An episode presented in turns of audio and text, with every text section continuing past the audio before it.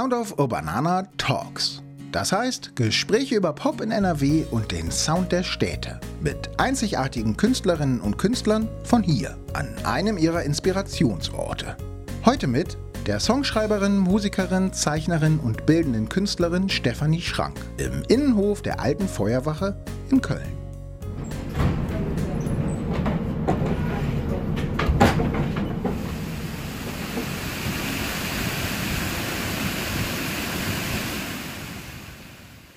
Mit der Straßenbahn fahre ich zum Kölner Ebertplatz. Vorbei an der Wasserfontäne in der Mitte des Platzes spaziere ich in einen ganz besonderen Stadtteil Kölns, das Agnesviertel.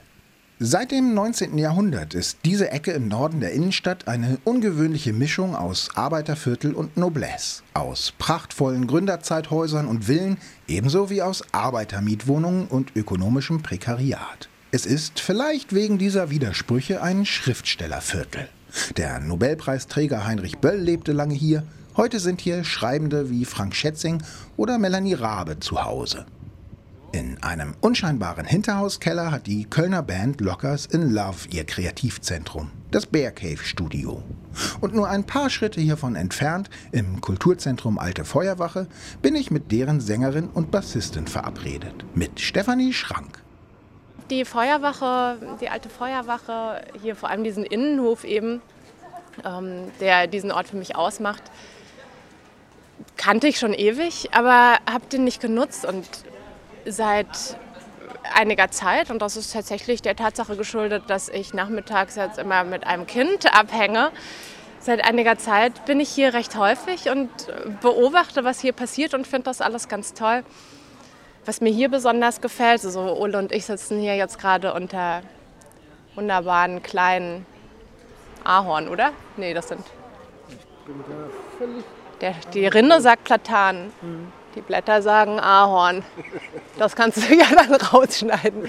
Wir sitzen unter einer, unter, im Schatten von wunderbaren kleinen Bäumen äh, auf diesem Innenhof.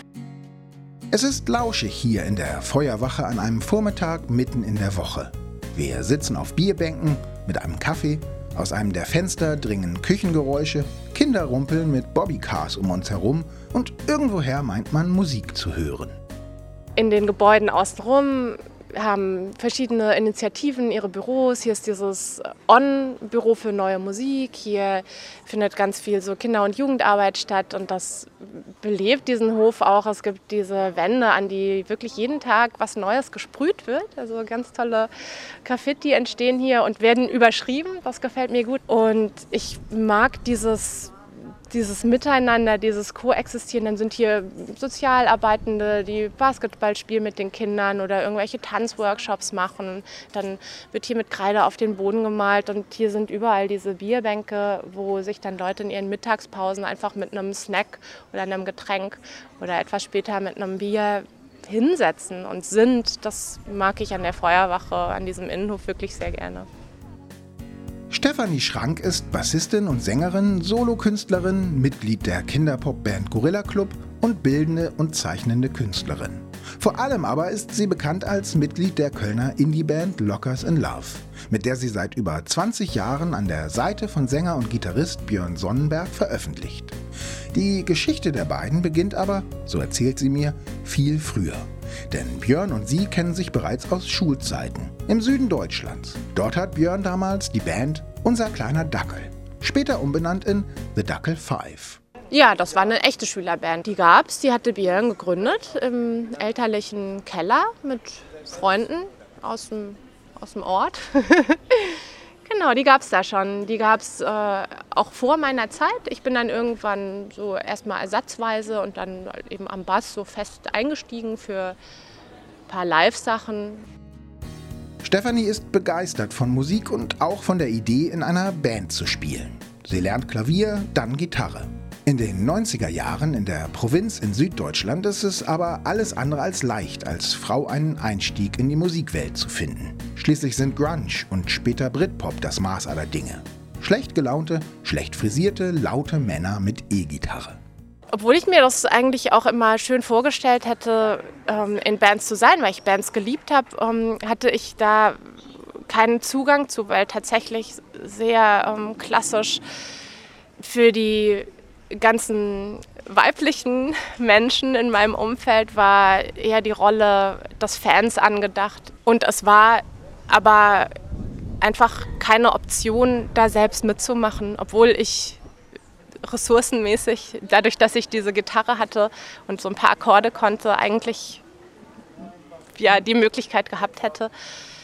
Und ein wirkliches, ähm, so ein augenöffnendes Ereignis war, dass ich äh, im Booklet von der CD, die ich sehr gerne mochte, von den Smashing Pumpkins, ähm, Melancholy and the Infinite Sadness, die ich sehr geliebt habe. Und im Booklet äh, habe ich Darcy, die Bassistin, gesehen. Und das war so, wow, okay, da ist eine Frau mit drin, die, die macht da mit, die ist in dieser Band. Darcy Redsky von den Smashing Pumpkins und später Tina Weymouth von den Talking Heads werden für Stephanie Schrank Mutmacherinnen. Sie steigt als Bassistin bei der Band ein. Und als aus der Schülerband Lockers in Love wird, ist das Projekt für Stefanie und Björn längst mehr als gemeinsames Musizieren. Es ist ein Lebensentwurf, eine Haltung, ein popmusikalischer Mikrokosmos, der für ein Lebensmodell von Gemeinschaft, Solidarität und Inklusion steht. Doch für dieses Modell brauchen sie Gleichgesinnte.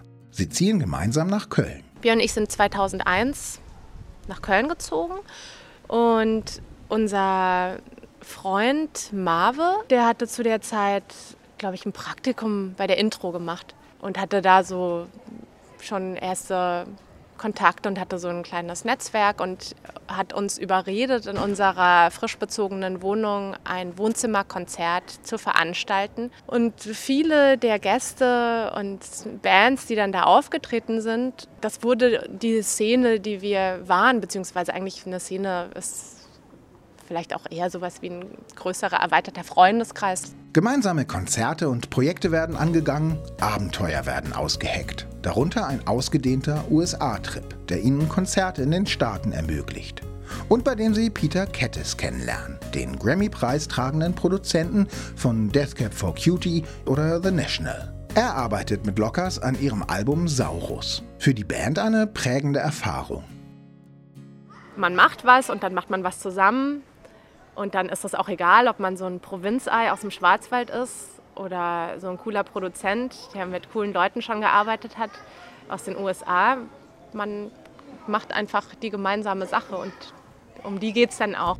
Das Album Saurus wird der Durchbruch für die Band und ein Statement für die Offenheit der Idee Lockers in Love. Malcolm Middleton von den schottischen Düsterrock-Helden Arab Strap spielt auf dem Album Gitarre, die Töchter der Kölschrock-Legende Wolfgang Niedecken singen Chor, die Texte handeln von Che Guevara und der großen Revolte im Kleinen und der Musikexpress nennt die Platte eine Offenbarung. Statt aber direkt nachzulegen, gründen Stefanie und Björn erstmal eine neue Band. Karpatenhund. Und dann haben wir gesagt, komm, dann egal, dann lass einfach selber machen. So, das war irgendwie ein Moment, wo wir dachten, so eine Band mehr, why not? Karpatenhund ist der Versuch, mit der Sängerin Claire Oelkers eine Band zu erfinden, die Radiomusik macht und trotzdem die politische Haltung von Lockers in Love beibehält.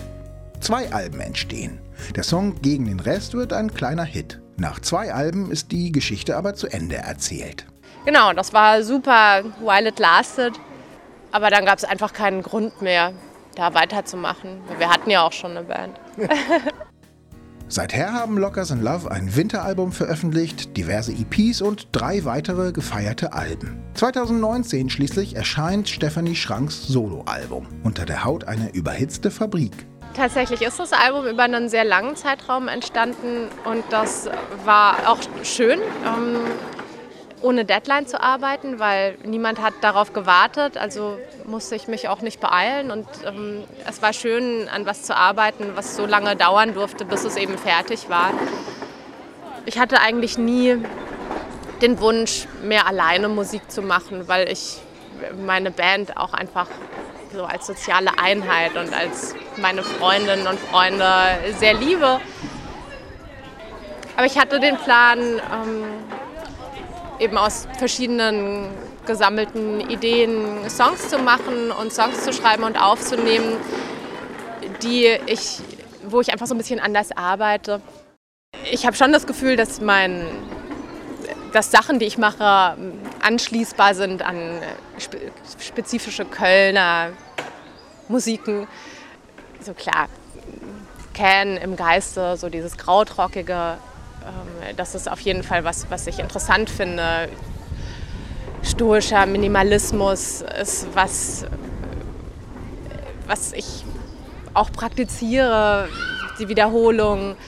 Ähm, ich habe mich auch bei der Produktion meiner Platte immer gefragt, was kann ich noch weglassen, ähm, weil ich es eben gerade gerne nicht so auserzählt wollte, auch in musikalischer Hinsicht. So was kann alles noch weg, damit es trotzdem noch da ist.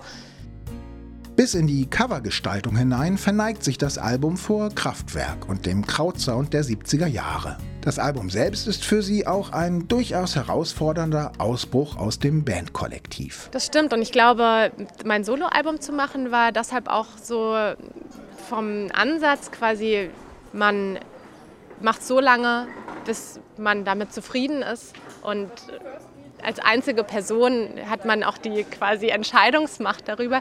Weil mit Lockers in Love ähm, haben wir durch, weil wir das ja seit Jahrzehnten machen, haben wir so ein stilles Einverständnis und wissen immer genau, was der andere meint und man muss es gar nicht richtig aussprechen und dann finden da diese drei oder vier Stimmen und Instrumente zusammen.